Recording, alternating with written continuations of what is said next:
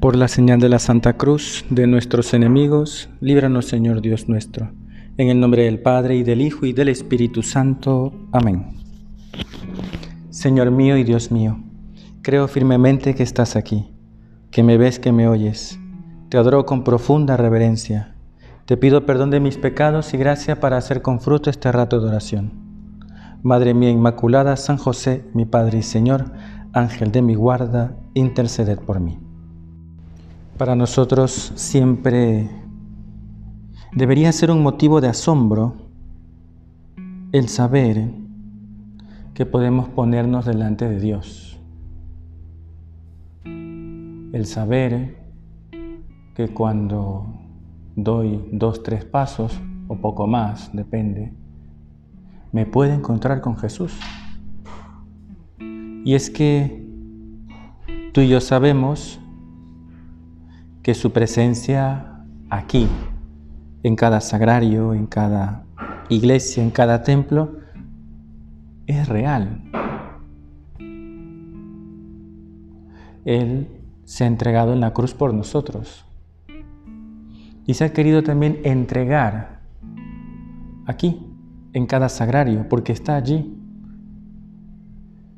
expuesto a cualquier tipo de peligro cercano para que tú y yo podamos visitarle. Es decir, Cristo se entrega en cada sagrario y nos espera. Quiere que compartamos ese tiempo con Él, que podamos dedicarles, dedicarle unos minutos para estar a solas con Jesús. Esta mañana hemos tenido adoración eucarística con los niños de, de la catequesis, del inicial. Si algunos catequistas sabrá que el inicial es ese primer, primerísimo nivel que se da en la catequesis para niños de entre 7, 8, 9. Y claro, para muchos de ellos era una novedad. No bastaba con llevarlos a la capilla, al oratorio, exponerles el Santísimo y ponerlos de rodillas y hacerlos rezar. Había que explicarles. ¿Y qué había que explicarles? Oye, Dios está aquí. A ese Dios al que tanto le hemos rezado, al que tantas veces acudimos, está aquí. Y era sorprendente pues el silencio de los niños. Luego me llegó una cosita de, yo creo que tenía dos años o tres, yo qué sé. Estaba inquietísimo. Entonces me tocó dar la charla a los niños, pero no podía porque estaba esa pulguita por ahí que saltaba y se movía y, y todo el rato estuvo. Luego un momento alzó la cabeza y se pegó con el banco. Y yo dije, ya va a llorar. pero al final no lloró, gracias a Dios como nadie le hizo caso, pues se quedó callado y ya. Pero algo me sorprendió. Mientras, bueno, pues rezamos un misterio del rosario, hicimos un ratito del silencio y el niño seguía chillando y molestando a la mamá. Y, y yo aguantándome, ¿no? Pero cuando fui a dar la bendición, se quedó callado. Yo es que ya me distraje, porque mientras estaba dando la bendición con la custodia, ya no pude dejar de mirarlo, ¿no? porque estaba ahí muy cerca de mí, adelante, y estaba así con los ojos abiertos. Eh, se había quedado callado todo el rato hablando, menos durante la bendición. Bendito sea Dios. El asombro de una criaturita que luego ya cuando salí, yo le iba a saludar. Entonces le hice así, como un cocacho, pero suavecito. Y la mamá me dice, dele más duro porque estaba haciendo bulla. El asombro de un niño se quedó callado y yo estaba dando la bendición mientras me quedaba asombrado viendo a la criaturita. Tú y yo que no nos dejemos de asombrar ante la presencia de Jesús. Que no nos dejemos, o mejor dicho, que no nos acostumbremos a su presencia que nuestro corazón no se acostumbre a recibir en la comunión. El que se entrega en la cruz ha quedado en el sagrario para dársenos, para entregársenos y para que tú y yo podamos recibirle y podamos llenar nuestro corazón de alegría. Gracias Señor porque has querido quedarte allí, en el tabernáculo, en el sagrario, que has querido quedarte cerca de nosotros para que podamos acompañarte. Queremos tener el asombro de ese niño, que nuestros ojos no se despeguen del sagrario, que nuestro corazón, aunque a veces sí tengamos que despegarnos del sagrario, porque no siempre podemos estar en el oratorio, pero que nuestro corazón esté siempre aquí. Que aunque los pies nos lleven por otro lado, Señor, que mi corazón esté a las puertas de tu sagrario. Gracias Señor porque te has quedado. Gracias Señor porque quieres ser mi compañero, mi amigo que pueda, Señor, aprovechar este rato de oración para bendecirte y darte gracias, escuchar tu voz, saborear tu palabra y descubrir tus designios. Del Evangelio según San Marcos. Se le acercaron los hijos de Zebedeo, Santiago y Juan, y le dijeron, Maestro, queremos que nos hagas lo que te vamos a pedir. Les preguntó, ¿qué queréis que haga por vosotros? Contestaron, concédenos sentarnos en tu gloria, uno a tu derecha y el otro a tu izquierda. El famoso texto en el que Santiago y Juan le piden a Jesús algo meramente humano tienen a Dios a su lado y se le ocurre pedir pues con perspectiva humana, bastante plana, a ver que yo esté, que esté uno a tu derecha y otro a tu izquierda. Nosotros, pues, los ñaños. También había otra pareja de hermanos que son Pedro y Andrés, pero Santiago y Juan se adelantaron en otro pasaje paralelo del Evangelio, dice que es la mamá la que pide eso que seguro que la mamá la pidió porque los hijos le dijeron, anda pídele, anda pídele tú. A ti te va a escuchar, ¿no? Durante estos eh, domingos del tiempo ordinario hemos ido leyendo las, eh, los anuncios de la pasión del Señor. Hace tres semanas leímos el primero, hace dos semanas el segundo. La semana pasada hay un intermedio que es el pasaje del joven rico. Y hoy tocaría la tercera, el tercer anuncio, pero el tercer anuncio no sale, porque el tercer anuncio es unos versículos anterior al texto que leemos en este domingo. Leo, estaban subiendo por el camino hacia Jerusalén, Jesús iba delante de ellos, y ellos estaban sorprendidos y los que lo seguían tenían miedo. ¿Por qué estaban sorprendidos? Este pasaje no se, lo va a leer, no se lo va a leer mañana, pero ayuda a entender el contexto de la petición de los hermanos Santiago y Juan. ¿Por qué estaban asustados, sorprendidos? Porque Jesús estaba enfrentándose a la muerte. Vamos por el capítulo 10. Ya había hecho Jesús muchos milagros. Ya se había ganado muchos enemigos. Y si uno revisa el Evangelio de San Marcos, uno se da cuenta de que Jesús eh, se está metiendo en líos cada vez que avanza un capítulo. Yo lo he comentado alguna vez, siempre lo digo, es un consejo que lo repito muchas veces y si me lo oyen la próxima semana, pues me escuchan y están contentas, ¿no? Pero léanse el Evangelio de San Marcos de un solo golpe. Es el más chiquito, tampoco pasa nada. En tres horas te lo acabas. Y en ese Evangelio uno va viendo, como es bastante corto, es todo un poco más rápido, uno va viendo cómo Jesús se va metiendo en problemas y que hace un milagro y que los fariseos le hacen una pregunta y que viene otro e intenta encontrarle alguna palabra Entonces, claro, uno lee el Evangelio y dice, a este hombre lo van a matar. Y efectivamente lo matan. Y es verdad. Porque se mete en líos Jesús. Y por eso el asombro. Porque dice, oye, este va delante de ellos.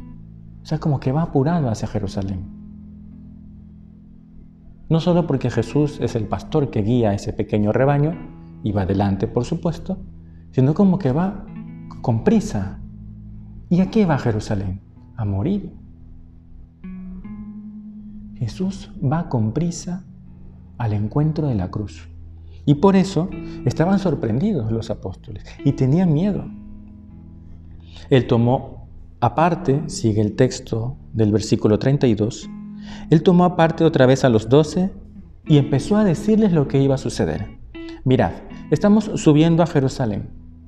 Ya saben que a Jerusalén no se va, a Jerusalén se sube, porque es la ciudad de Dios y está en lo alto. O sea, nunca, nunca se dice, este, voy a Jerusalén, no, no, subo a Jerusalén, se dice, porque es la ciudad de Dios. Por eso Marcos lo dice, mirad, estamos subiendo a Jerusalén y el Hijo del Hombre va a ser entregado a los sumos sacerdotes y a los escribas. Lo condenarán a muerte y lo entregarán a los gentiles. Se burlarán de él, escupirán, lo azotarán, lo matarán. Y a los tres días resucitará. Ese es el contexto, versículo 32 y 34. Jesús llama a los doce y le dice, oye, lo voy a pasar mal. El Hijo del Hombre va a morir le está diciendo a sus amigos que se va a morir, que lo van a matar. No sé, viene un amigo, una amiga tuya, dice, oye, quiero hablar contigo. Y tú te preocupas. Yo cuando le digo a la gente, quiero hablar contigo, siempre piensa que la voy a retar yo, ¿no? Porque cuando el párroco te dice, tenemos que hablar, qué miedo, dice. Pero bueno, te dice un amigo, un amigo, oye, quiero hablar contigo. Imagínate que viene un amigo y te dice eso y, te cuenta de que está enfermo y que se va a morir. Pues tú le consuelas, le ofreces tu ayuda, rezas por esa persona. Pero ¿qué hacen los apóstoles? Y ahí viene el texto que hemos leído al inicio. Jesús dice que se va a morir, vienen Santiago y Juan pidiendo el primer puesto. Pero qué hombres. Hombres tenían que ser. O sea, en vez de tener la delicadeza, yo creo que hubiera sido una mujer y dice, uy, qué pena, ya. Una mujer siempre tiene como el mayor hombre tenía que ser que dice, ah, sí, ya, o sí. Es que no se dan cuenta. Es una pena. Jesús dice que se va a morir y esto es a pelearse por el primer puesto. Con una visión rastrera, superficial de la vida. Señor, tú les estás diciendo a tus apóstoles, a tus amigos lo que va a pasar. Le estás abriendo tu corazón y ellos ni enterados. Qué pena. Pero el Señor no se enoja, no pierde la paz. Y eso nos puede venir bien a ti y a mí. Porque Jesús le, abre el corazón a sus amigos y sus amigos no le hacen ni caso. En vez de, de, amargarse, de ponerse enojado, sí, que no me prestan atención, yo aquí estoy hablando y tal, que cualquiera de nosotros lo haría. ¿eh? Medio no te prestan atención, te amargas, pierdes la paz. Y Jesús, calmado, les pregunta, ¿qué queréis que haga por vosotros? Concédenos sentarnos en tu gloria, uno a tu derecha y el otro a tu izquierda. No sabéis lo que pedís. ¿Podéis beber el cáliz que yo he de beber? ¿O de bautizaros con el bautismo con que yo me voy a bautizar? Aquí Jesús habla de su paso por la cruz. Este es el bautismo que va a pasar Jesús va a ser sumergido en el dolor y la muerte para resucitar. Y ellos enseguida, sí, claro, podemos, podemos, posumos. Jesús les dijo, el cáliz que yo voy a beber, lo beberéis, y seréis bautizados con el bautismo con que yo me voy a bautizar. Pero el sentarse a mi derecha o a mi izquierda, no me toca a mí concederlo, sino que es para quienes está reservado.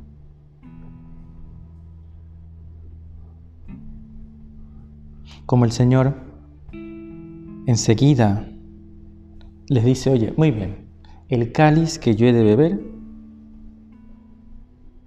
lo van a beber ustedes. ¿A qué cáliz se refiere? A su muerte. ¿Dónde vuelve a aparecer la palabra del cáliz? En el huerto, en el Getsemaní.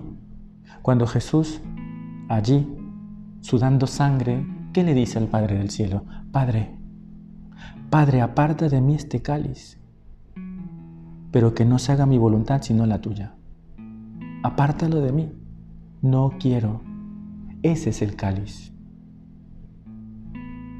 Y el Señor quiere que tú y yo compartamos el mismo cáliz. Nos unamos al sufrimiento de Cristo. Que nuestros sufrimientos y dolores se unan al de Cristo. Eso es beber el cáliz.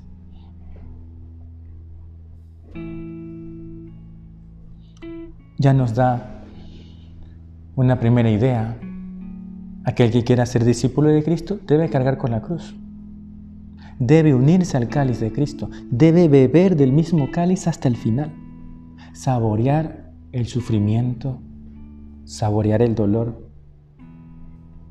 Ayer hablaba con una señora que tiene a su hija muy enferma y sufre mucho porque la ve muy mal, no, no pinta bien la cosa, da la impresión de que es una enfermedad que, de la que no va a salir.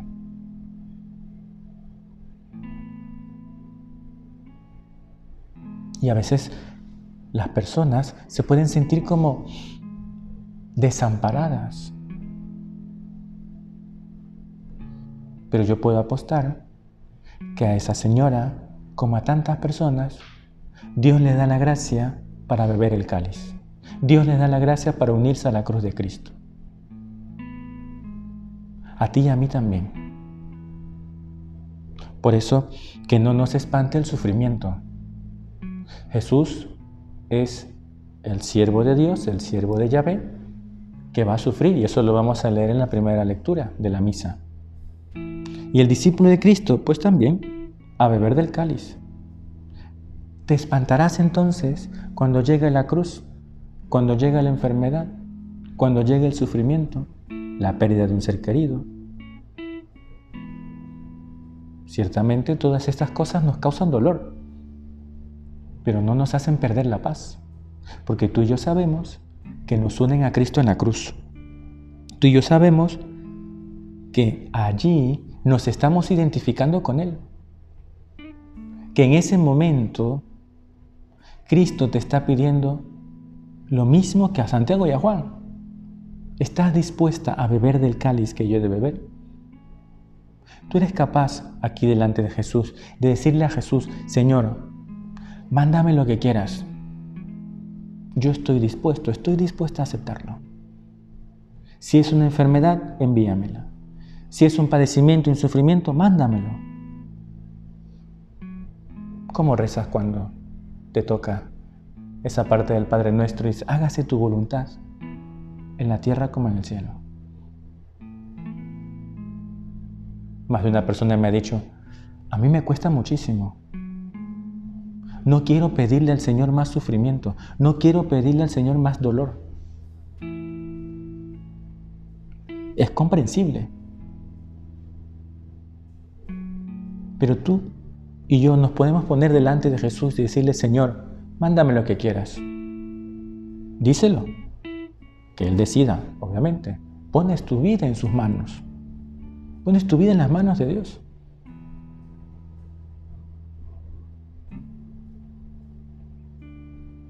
Ese es el cáliz que a ti y a mí nos toca beber. No vamos a escaparnos del cáliz. Los otros diez, Santiago y Juan dijeron la petición, los otros diez al oír aquello se indignaron contra los dos apóstoles. Claro, ¿cómo no se van a indignar, no? al final habría que ver cuál es la indignación. Porque pueden ser dos cosas. Se indignaron porque ellos querían ser los primeros también, ¿no? ¿Cómo que tú vas a ser el primero? Mejor yo, Pedro y Andrés. Sonaba como que mejor, ¿no? O quizás los otros, ¿no? Cada uno quizás ahí arrancando un puesto. O se indignaron quizás también porque Jesús hablando de su sufrimiento y estos pensando en puestos, ¿no? Qué feo, ¿no? Uno se indigna, de verdad. Pero Jesús llamándolos, qué bonito, los vuelve a llamar, como los llamó al principio. Cuando Jesús quiere darnos a conocer algo, nos vuelve a llamar, nos explica. Dice, oye, ven acá. A veces tendrá que tirarnos de la oreja. Ven acá, ven acá, ven acá y te tira de la oreja. Jesús te llama.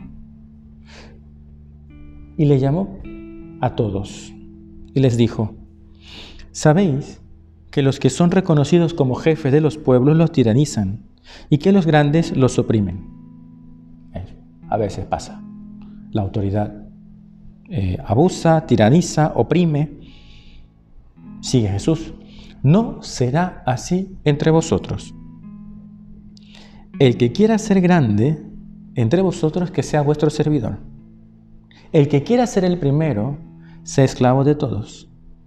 Porque el Hijo del Hombre no ha venido a ser servido, sino a servir y a dar su vida en rescate por muchos. ¿Qué está haciendo aquí Jesús? Que esa cruz y ese sufrimiento, Señor, que tú nos invitas a sobrellevar para identificarnos contigo, tiene una vertiente muy práctica, el servicio a los demás. El Papa Francisco eh, lo decía ya hace muchos años, ¿cuál es el verdadero poder? El verdadero poder es el servicio, la disponibilidad para servir a los demás. Aquí no estamos llamados a estar uno encima de otro, como quien tiraniza, como quien abusa. No, la verdadera cruz a ti y a mí nos puede llegar por el sufrimiento, la enfermedad, cosas que tú no buscas y que vienen, que Dios permite. Ahora bien, ¿dónde se manifiesta que realmente te has identificado con Cristo, que eres capaz de llevar la cruz en el servicio? Porque no hemos venido a ser servidos, sino a servir. El que quiera ser grande, que sea el último, el servidor de todos. Eso a veces es un poco difícil. Querer ocupar el último lugar, hacer el encargo que nadie quiere hacer, cumplir aquella tarea que no te gusta. oye, vamos a ver, a todos nos mandan cosas y a veces no nos gustan. Yo el primero. ¿Qué te voy a decir? pero hay que hacerlas. La vida es así. El Hijo del Hombre no ha venido a ser servido, sino a servir. ¿Cómo es tu vida de discípulo de Cristo? ¿Realmente, ¿Realmente estás dispuesto, dispuesta a servir? ¿A ocupar el último sitio?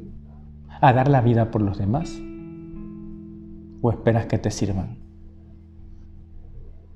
Puede pasar que a veces mm, nos quejamos.